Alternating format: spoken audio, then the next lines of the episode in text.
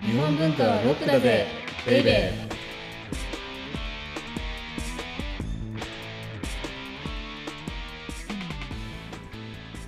こんにちは先入観に支配された女サッチーですこんにちは、セバスチャン高木です。あれ、今日はまた、はい久しぶりに悩み相談がはい来ているというか、来させたというか、送ってくださったのであのじゃあ読み上げますね、はいはいはい、えあのいつもお世話になってる尾又さんからで暑くて何も食べる気がせず作るのもだるい今日この頃です高木さんの酷暑を生き延びるおすすめご飯レパートリーを教えてくださいということですえあはいあ、わかりますよね、本当に。そうですね暑い今年はもうね、はいだから、はい僕はね、はいいや僕は結構、はい食欲なくならないタイプなんですよ。ああ羨ましいですでしょだから、はいあのはい作っちゃうの。とにかく、へえピザだろうがパンだろうが、どんだけ暑かろ確かうにが。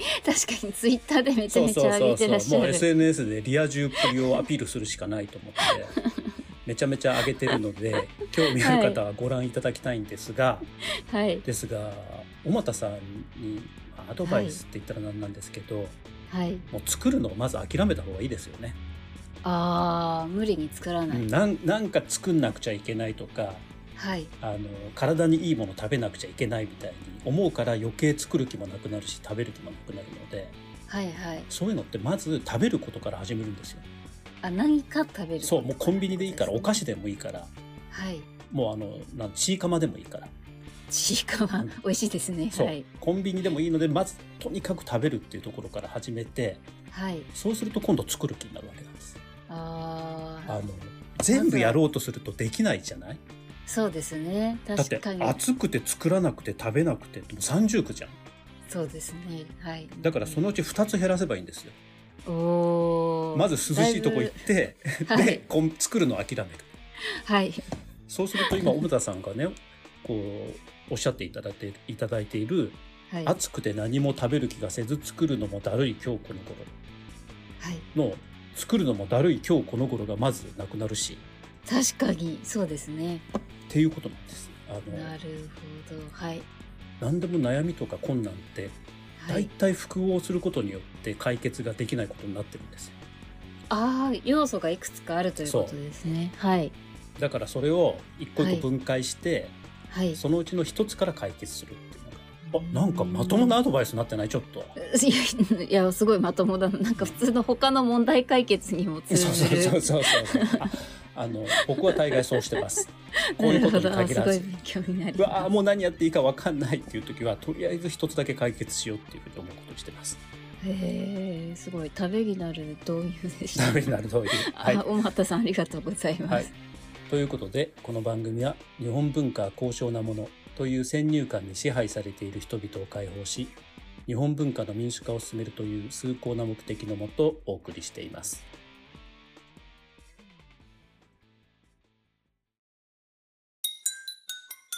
日本文化はロックだぜベイベー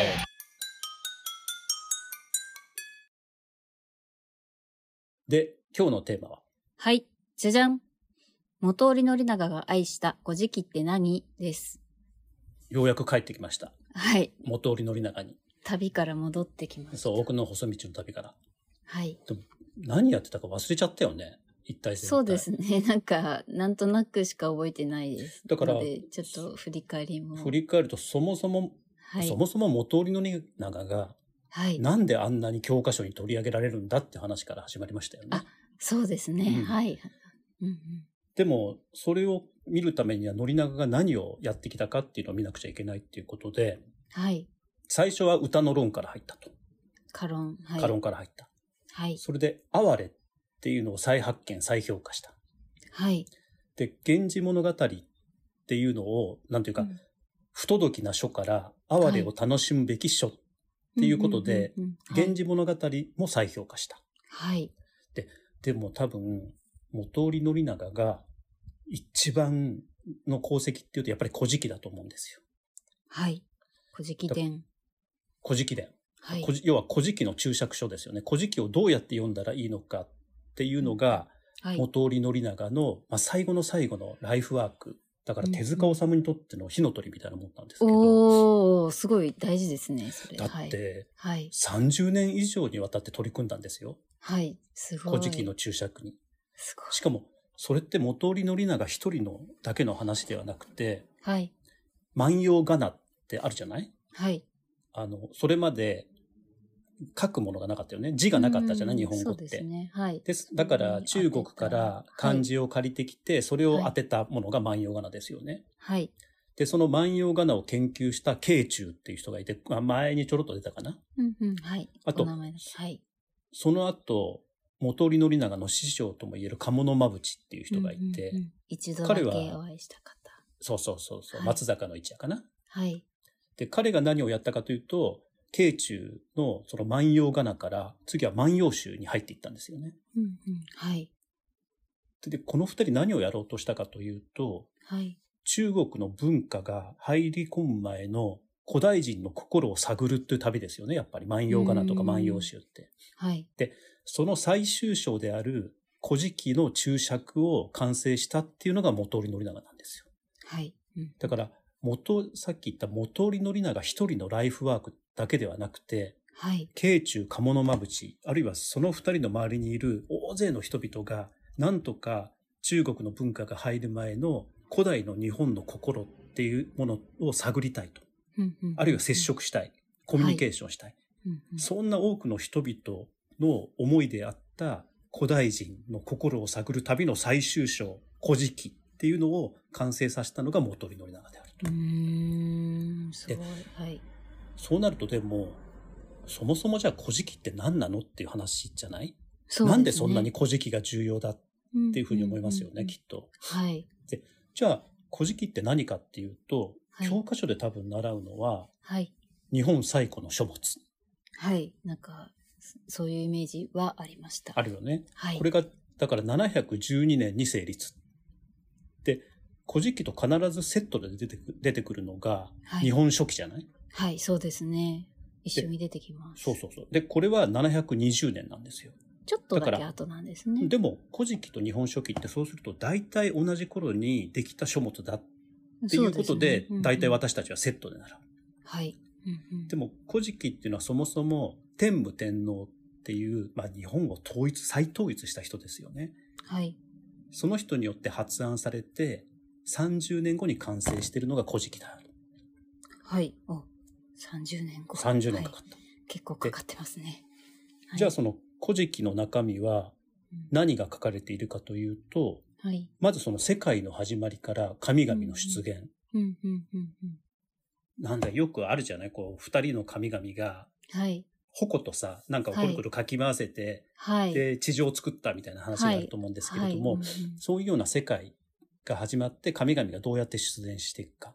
うんうんうんうんで、それは神々の話なんですけれども、はい。そこから神々の子孫である天皇家がどうやって皇位継承されていったかっていう様子が書かれている。はい。うんつまりこれって一言で言うと、天皇中心の国家にとっての日本の成り立ちが書かれているっていうのが古事記なんですよはい。ね。はい。もう一つ古事記には重要なことがあって、はい。その物語がはる始まる前に序が書かれてるわけなんですはい。序文。はい。よ。序文。で、その序文に、この古事記がどうやって書かれたか、何のために書かれたかっていういきさつが書かれている。うーん。はいはい。そのことを元織宣長は、ちょっとこれ、えっと、もしかしたら次回になるかもしれないんですけれども、非常に重要視してるわけ。あ、そうなんですね。そうへー。このこの序のいきさつがあるので、はい、これだっていうふうに元織宣長は思ったかもしれない。うんうんうんうん。だから、いずれにしても、古事記っていうのは世界の始まりから神々の出現が書いてあって、はい。それで天皇家の皇位継承の様子が書かれている。はい。で、それがじゃあ一体、うん古事記と日本書紀とどう違うんだって話ですよね、はいさっき言ったように。はい、気になります。ではい。よく神社に行くとね、はい。ここの神社に祀られている神は、はい。日本書紀には出てくるけど、はい。古事記には出てきませんみたいなのがあーたまにあるよね、看板に。はい。ありますね。はい。うでんうん、古事記には出てこないけど、日本書紀には出てくるとか。はい。で、そういうのが書いてあるので、うんもしかしたら多くの方はですね、はい。出てくる神様が違うっていうふうに思っているはい、思ってました。かもしれない。 はい。な思なっんてでますけしどた。、はい。あの、そうじゃないっていうわけなんですよ。はいあ古事記と違日うん本です書紀ねの違いっていうのは。あ、そうなんです。そう。はい。まずね、そもそも、古事記も日本書紀も、うんうん。これ両書とも国の成り立ちとその歴史を書いてあるのは一緒なんです。はい。それが共通点。はい。基本的には、どういうふうに日本ができたんだっていうのと、うんうんはい。神様がどういうふうに生まれてきたんだっていうのが書いてあるのは古事記も日本書紀も一緒なんですけれども、はい。一つ目の大きな違いは、はい。日本書紀はまず中国を意識してるってことなんです。ああ、そうなんですね。だからはい。ね、あの、正確ではないんだけれども、漢文で書かれてる。へえ、はい。だから、まあ、基本的には、はい。あの、漢文帳なんですよ。例えば、最初の文章を日本書紀と古事記比べるとわかるんですけれども、はい。まず古事記の場合は、はい。天土、初めて開けしときうん、高間の原になれる神の名はっていうような始まり方なのね。はい。だけど、同じことなんだけれども、日本書紀の場合、はい。いにしえに雨土未だ分かれず、目を分かれざりし時みたいに、ももう完全に漢文帳なんですよね。ああ、確かに、き比べるとわかりますね。そうあちょっと違うんだって。はい。、だからら、これは多分ね、話し言葉と書き言葉のの主従関係の違いだと思っていて、はい。日本書紀の場合は、うん漢文で書くっていうことが主なんですよ。ああ。だからなるほど話しか。言葉は10というかないわけです。はい、はいはい。うん、うん、うん。だけれども、これがすごく古事記が重要なんですけども、古事記ははい。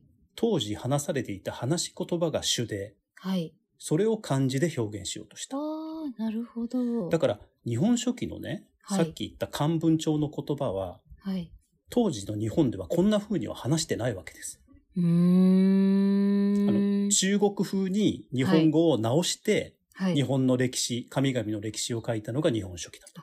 それでやっぱ意識してっていうのはそういうところそういうことなんですね。あーでも、古事記の場合は、はい。はまず話し言葉があると。はい。で、それを漢字で表現しようとした。はい。だから、でもね、それってすごい難しいわけですよ。はい。だって、漢字をね、はい。当時話されていた、はじめ、例えば、はじめましてみたいなうんうんうん言葉に、すべてその音を表す漢字を当ててったら、大変長くなっちゃうじゃない結構はじめましてスタイで、ルもしうて6時じゃない 結構大変ですね。はい。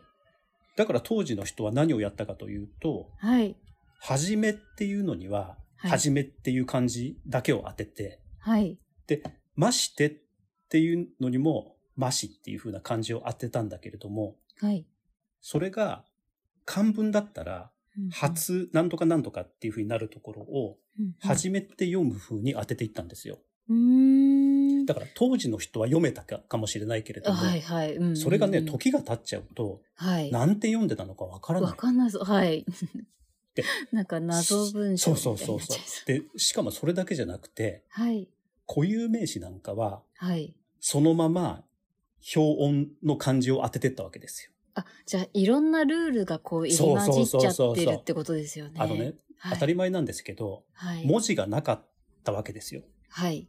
で、その文字がないものに、無理やりその話し言葉を生かそうとして文字を当てたので、はい。今、サッチーが言ったみたいに、いろんなルールがそこに介在していったわけです。はい。はい。でうーん要は、元織宣長は、それを解,、解読したっていうことなんえでー めちゃめちゃすごいですね、それ。す。そうなんですよ。あだからそんな時間もかかるし、うんうん。そういうことなんでへえー、だけどそうなんですね。はいす。。でも、なんで元織宣長が、はい。古事記をそこまで重要視したかはい。 はい。っていうのを、次回紹介しないけど。おいけないーあ気になりますね、確かに。はい。今日はだから古事記っていうのは何だって。で、古事記と日本書紀っていうのが、まあはい同じように思われてるけれども、そうではなくてう、んうんはい、古事記っていうのはあくまでも当時話されていた言葉っていうものを漢字に移したものが古事記だ。おーで、日本書紀っていうのはそ、まあ、めちゃめちゃ正確ではないんだけれども、もうはい国際語として世界に流通していたうん漢文を使ってうん日本の歴史を表現したのが日本書紀である。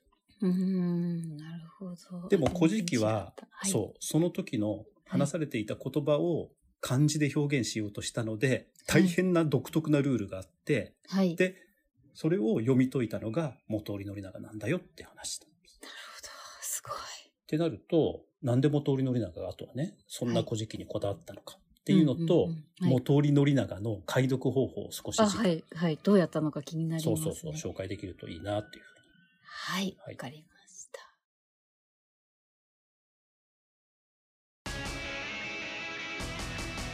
日本文化はロックだぜベイベー